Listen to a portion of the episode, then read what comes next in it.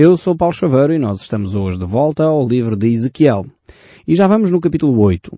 Esta, de facto, é uma secção nova que vai inaugurar uma nova parte uh, das visões e profecias uh, do profeta Ezequiel. Nós, de facto, entramos aqui nesta secção onde vamos continuar a ver que o tema central é a glória de Deus. Já não estamos só a focar a atenção na cidade de Jerusalém. O capítulo 6 e 7 revelava-nos a importância desta mensagem para todo o povo de Israel, mas agora Ezequiel vai ser transportado uh, de uma forma interessantíssima até à cidade de Jerusalém. E vamos ver a queda da cidade de Jerusalém e porque é que a glória de Deus se retira do meio do povo de Israel vamos de facto assistir a esses factos aqui descritos eh, pelo profeta Ezequiel. Essa glória, de facto, começa a desaparecer no reinado de, do rei Manassés. É aí que começa toda a degradação e a queda do povo. Mas mais uma vez, Deus é um Deus de misericórdia. Deus é um Deus de amor. É um Deus que não executa logo os seus planos simplesmente porque o povo falhou uma vez. Não, Deus deu várias e várias alternativas para que o povo se arrependesse, se voltasse para ele e pudesse mudar de vida. Mas o povo não aceitou esses desafios de Deus, não ouviu os profetas que foram enviados anteriormente. E então chega aqui ao fim da linha, chega aqui ao limite e Deus diz, vou executar aquilo que já há décadas, décadas e reinados que eu venho a dizer isto, mas o povo não se arrependeu, não mudou o seu coração, não mudou o seu comportamento é necessário executar aquilo que Deus tinha dito que iria fazer. Então estamos aqui neste cenário. Ezequiel eh, vai ser transportado por Deus eh, de uma forma extraordinária até à cidade eh, de Jerusalém. Diz assim o texto bíblico no capítulo 8, verso 2. Olhei e eis uma figura como de fogo. Desde os seus lombos e daí para baixo era fogo e dos seus lombos para cima como o resplendor de metal brilhante. Estendeu ele dali uma semelhança de mão e me tomou pelos cachos da cabeça.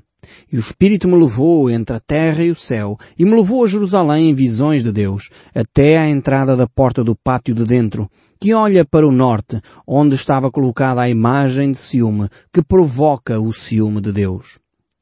Então temos aqui este episódio onde diz que ele é levado até Jerusalém. É verdade que aqui não está completamente claro se ele é levado de uma forma física ou se ele é levado simplesmente em espírito e em visão.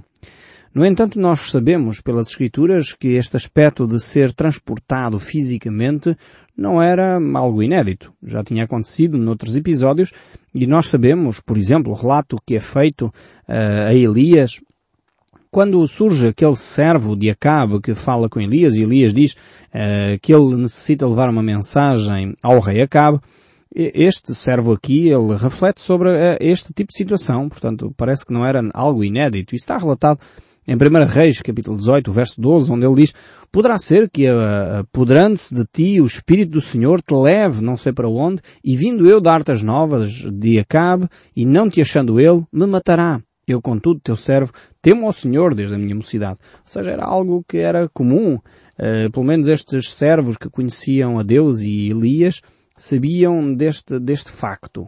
E mesmo o livro de Atos dos Apóstolos nos relata um episódio idêntico.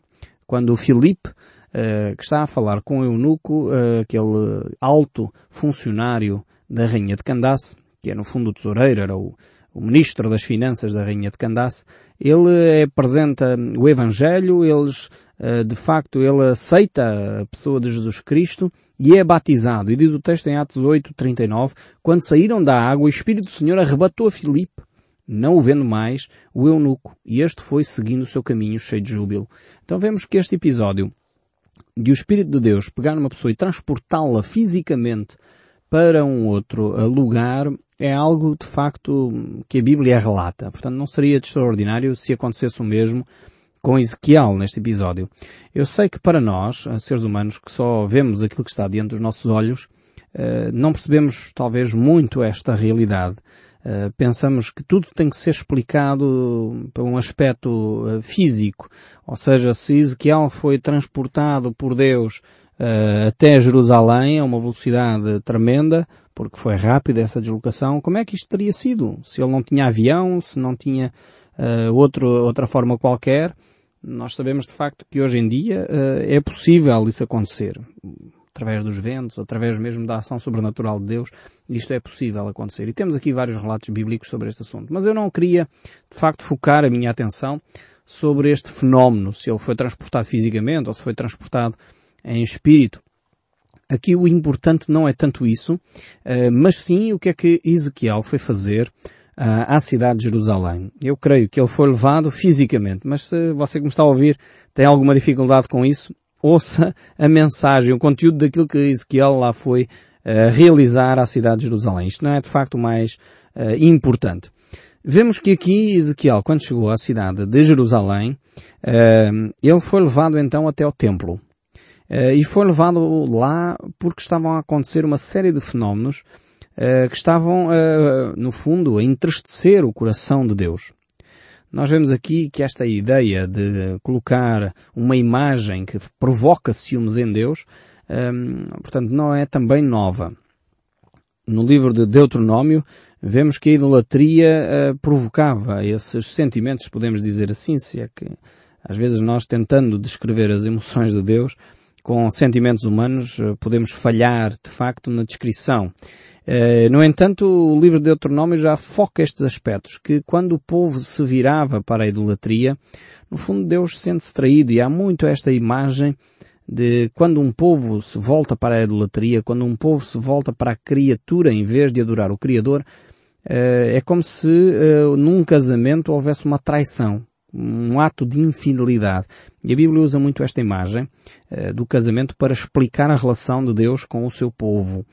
Uh, e aqui é, é, manifesto esta ideia de que o povo de Israel, que se vamos imaginar era a noiva ou a esposa de Deus, uh, voltando-se para a idolatria, adorando o outro, o outro Deus, entre aspas, outro ídolo, no fundo estava a ser infiel à aliança que tinha estabelecido com Deus. Por isso o foco aqui é de facto esta relação entre Deus e o seu povo e aquilo que Deus quer uh, resgatar, aquilo que Deus quer fazer no meio da nação de Israel. E o verso 5 prossegue. Ele me disse, Filho do homem, isto é Deus a falar com Ezequiel, levanta agora os teus olhos para o norte.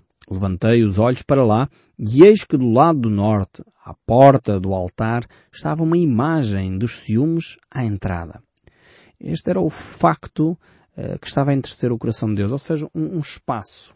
Estamos a ver o templo. Não sei se você conhece, eh, talvez se tiver a sua Bíblia, recomendo vivamente que uh, vejam, talvez no final uh, da sua Bíblia, normalmente tem um esquema do templo ou uma fotografia do templo. Se não tiver, talvez digitando na internet, talvez consiga alcançar algumas imagens. Há uh, sites na internet que nos dão imagens e desenhos daquilo que seria a beleza deste templo só que este templo, que era um espaço uh, da relação entre Deus e o homem, estava a ser pervertido. Ou seja, em vez das pessoas se dirigirem ali para adorar a Deus, estavam a adorar imagens de escultura. E realmente às vezes uh, parece que este tipo de prática não mudou muito. Infelizmente alguns grupos uh, religiosos, cristãos, têm esta prática. Os lugares onde a igreja se deveria congregar os lugares onde a igreja se deveria reunir para adorar a Deus está cheio de imagens de escultura. E aqui Ezequiel é, é levado para o templo, para um lugar que supostamente deveria ser sagrado, um lugar que deveria ser santo, um lugar que deveria ser dedicado exclusivamente a Deus, e ali, em vez de encontrar um espaço agradável para adorar a Deus, encontra imagens. Imagens que provocam ciúme uh, na pessoa de Deus. E eu creio que mais uma vez temos que refletir muito sobre a nossa espiritualidade na nossa nação. Nós temos substituído muitas vezes o espaço de culto, o espaço uh, de encontro com Deus, aquele lugar onde nós nos deveríamos dirigir, que era um espaço dedicado a Deus, e chegamos lá e esses espaços estão cheios de imagens. Imagens que representam figuras humanas. E isto uh, leva logo o povo de Israel a quebrar os primeiros mandamentos que foram dados. Dos dez mandamentos, os primeiros mandamentos a serem dados, não sei se você conhece Êxodo capítulo 20, os dez mandamentos. Esse capítulo 20, o primeiro mandamento é não terás outros deuses diante de ti. E depois diz, não farás para ti imagem de escultura. Este é o grande mandamento. E infelizmente às vezes nós dizemos e desculpamos, bem, eu tenho lá uma imagem, mas eu não adoro aquela imagem. A Bíblia diz, não farás sequer. Não é, não é uma questão de adorar, isso é o passo seguinte. Mas o primeiro passo é nem fazer imagem de escultura. E, e Deus vai dizer do que é que essa imagem não deve ser feita. Ele diz, nem semelhança alguma do que há em cima nos céus, nem embaixo na terra, nem nas águas, nem debaixo da terra. Ou seja, não há hipótese de fazer uma imagem, seja de quem for seja de um homem, seja de uma mulher, seja de uma vaca, seja de um bezerro, seja de um animal qualquer, de uma serpente, de, eh, de um peixe, de, seja do que for, de uma águia, de, de, outra coisa qualquer, não façam imagens de escultura. E depois diz o verso 5 ainda de Êxodo, capítulo 20, não adorarás, nem lhe darás culto. Ou seja, não é só uma questão de adorar. Há muitos cristãos que provavelmente me estão a ouvir e, e, se calhar têm convivido com pessoas que têm a sua imagem de escultura e dizem eu não adoro esta imagem. Eu não adoro São Pedro, eu não adoro São Paulo, eu não adoro este ou aquele, ou a Virgem Maria. Eu não adoro. Eu simplesmente venero. Mas o texto bíblico aqui, dias do capítulo 20, e você faça a sua escolha. Ouça aquilo que Deus está a dizer. Não ouça aquilo que o Paulo Xavier diz. Ouça aquilo que Deus está a dizer. Êxodo capítulo 20, verso 5. E toma as suas decisões baseadas no texto bíblico diz assim, não adorarás, nem lhes prestarás culto. O que é que é prestar culto se não venerar?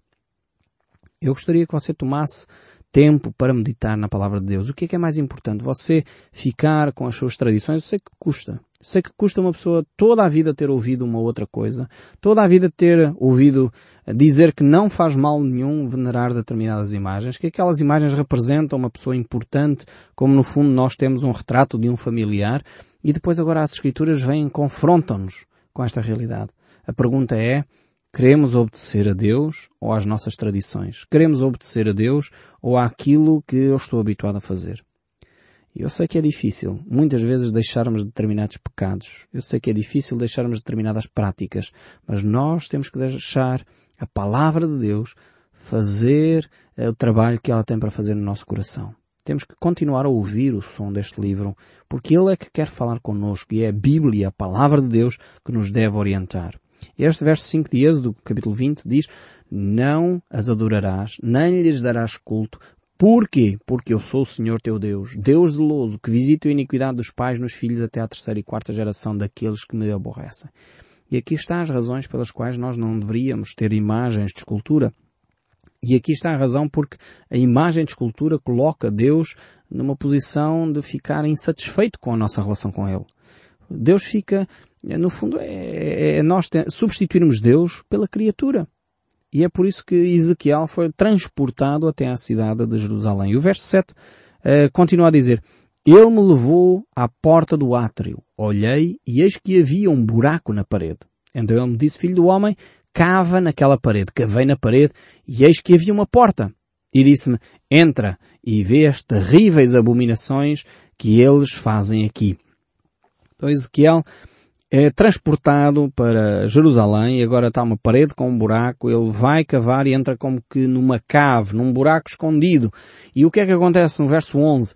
70 homens dos anciãos da casa de Israel, com Jazanias, filho de Safã, se achavam no meio deles. Estavam de pé diante das pinturas, tendo cada um na mão o seu incensário, e subia o aroma de nuvem de incenso. Então me disse, Viste, filho do homem, o que os anciãos de casa de Israel fazem nas trevas, cada um nas suas câmaras, pintadas de imagens? Pois dizem, o Senhor não nos vê, o Senhor abandonou a terra. Este aqui é de facto um, um outro aspecto. Eu creio que há comunidades, como a Igreja Ortodoxa, que não têm imagens, no sentido de esculturas, mas têm pinturas. E o texto bíblico aqui mostra que é tão grave ter pinturas como ter esculturas continua a mesma coisa. O texto bíblico que nós acabamos de ler diz que é uma abominação aos olhos de Deus. Eu sei que há cristãos que sinceramente querem adorar a Deus, querem amar a Deus, simplesmente têm sido conduzidos na sua adoração, mantendo os padrões que a nação de Israel manteve. E estes padrões aqui, Deus diz que são contrários à sua vontade. E a desculpa que eles davam aqui era que Deus não via nada. Eles como estavam a fazer as coisas às ocultas, Deus não estava cá. Afinal de contas parece que não foi Nietzsche que tentou matar Deus. Essa ideia de que Deus está morto, eh, o povo de Israel tinha, nesta altura, 600 anos, eh, praticamente antes de Cristo nascer. Eles achavam que Deus não via eh, aquilo que cada um deles fazia. Como Deus é um Deus de amor, como Deus é um Deus de paciência e não puniu imediatamente os atos errados desta nação, aquela ideia de que Deus está sentado num trono com raios fulminantes, a cada momento manda um raio para fulminar os nossos erros, Deus não faz isto de forma alguma. Só que eh, este amor de Deus e esta paciência de Deus levou o povo a pensar que Deus não age. Deus não vê. Deus não se importa com aquilo que eu faço, o que não é verdade. O facto de Deus ter paciência connosco não significa que Deus não se preocupa, antes pelo contrário, Ele quer dar-nos uma oportunidade para ver se nós chegamos lá por nós mesmos. Nós percebemos por nós mesmos que estamos a fazer uma coisa errada. E por isso precisamos de mudar de comportamento, mudar de atitude. Só que às vezes nós não compreendemos este amor de Deus. E pensamos porque Deus não nos pune quando nós dobramos os joelhos diante de uma imagem. Porque Deus não quebra aquela imagem naquele momento. Porque Deus não estraga aquela pintura a qual nós dobramos os joelhos.